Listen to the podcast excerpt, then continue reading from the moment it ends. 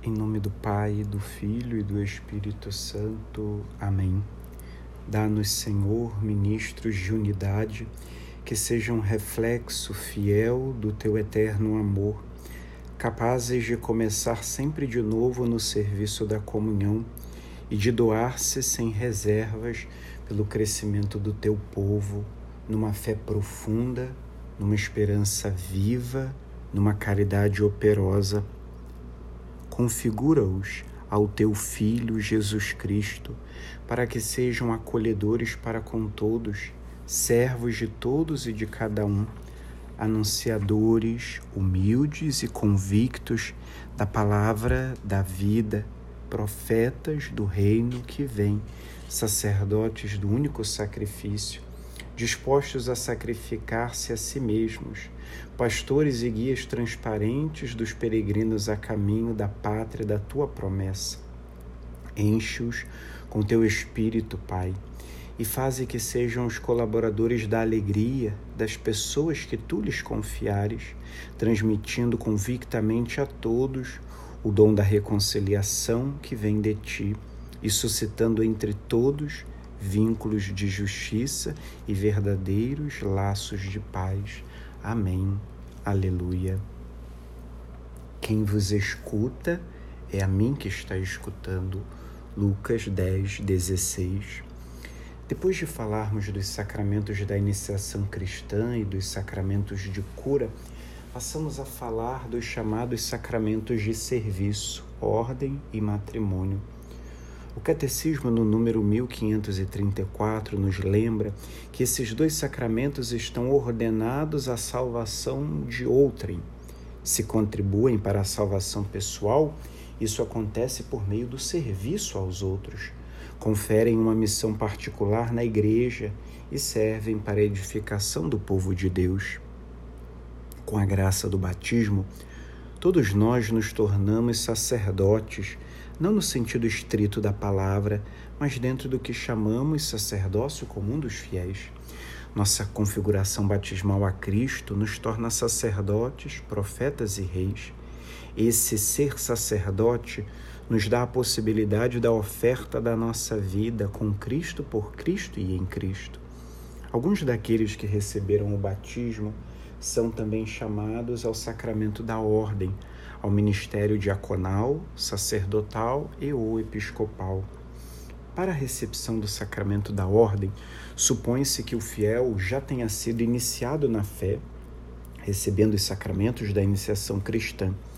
A palavra ordem na antiguidade romana designava corpos constituídos no sentido civil e os ordenados aqueles que passam a integrar uma ordo, uma ordem. O sacerdócio ministerial difere essencialmente do sacerdócio comum e um está direcionado ao outro.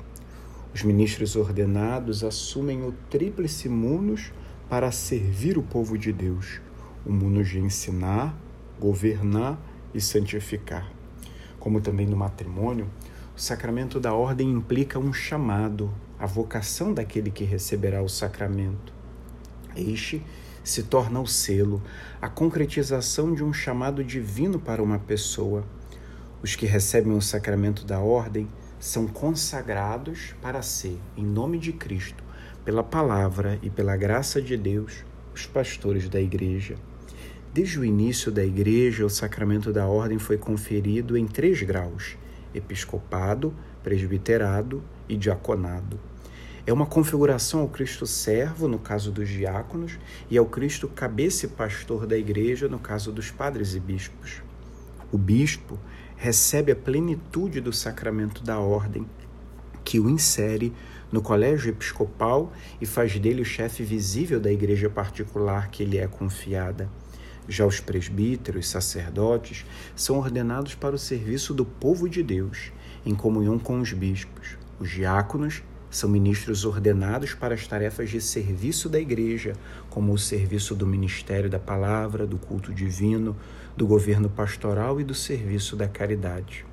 O rito essencial do sacramento da ordem, que ocorre dentro de uma celebração eucarística, consiste em dois momentos: a imposição das mãos do bispo ordenante e sua prece de ordenação, a oração consecratória. Nesta oração, o bispo suplica as graças do Espírito para o ordenando e imprime um caráter indelével naquele que está sendo ordenado. Da mesma forma que o batismo e a confirmação, o sacramento da ordem também imprime um caráter indelével, uma marca da graça na vida do fiel que recebeu o sacramento. Como dito anteriormente, o sacramento da ordem sempre foi conferido a homens, já iniciados na fé, depois de terem recebido os sacramentos da iniciação cristã. Além disso, supõe-se que seja um homem com as aptidões comprovadas e a formação necessária para a missão que será assumida. Os ministros ordenados são, ou deveriam ser, a clara manifestação da presença sacramental de Cristo na vida do seu povo. De fato, eles são a atualização no hoje da história das palavras de São Lucas. O Senhor escolheu outros setenta e dois e enviou-os dois a dois à sua frente a toda a cidade e lugar para onde ele mesmo devia ir. Lucas 10, 1.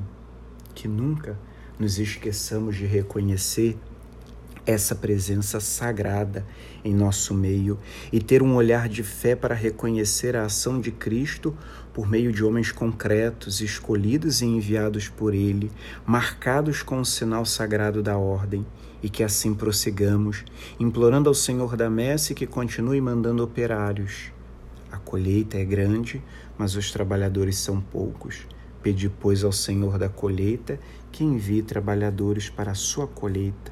Mateus 9, 37 a 38.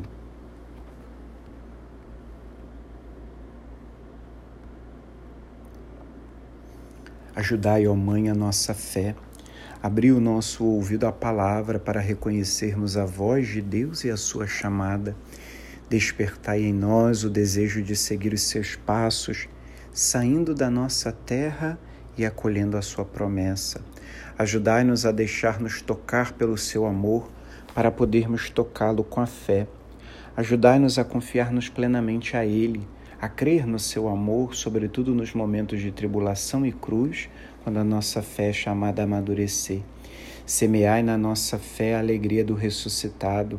Recordai-nos que quem crê nunca está sozinho.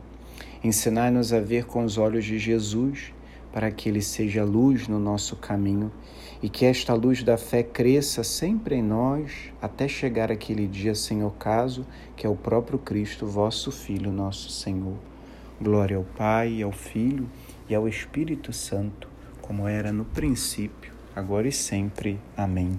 São Fidélis, rogai por nós. Em nome do Pai, do Filho e do Espírito Santo. Amém.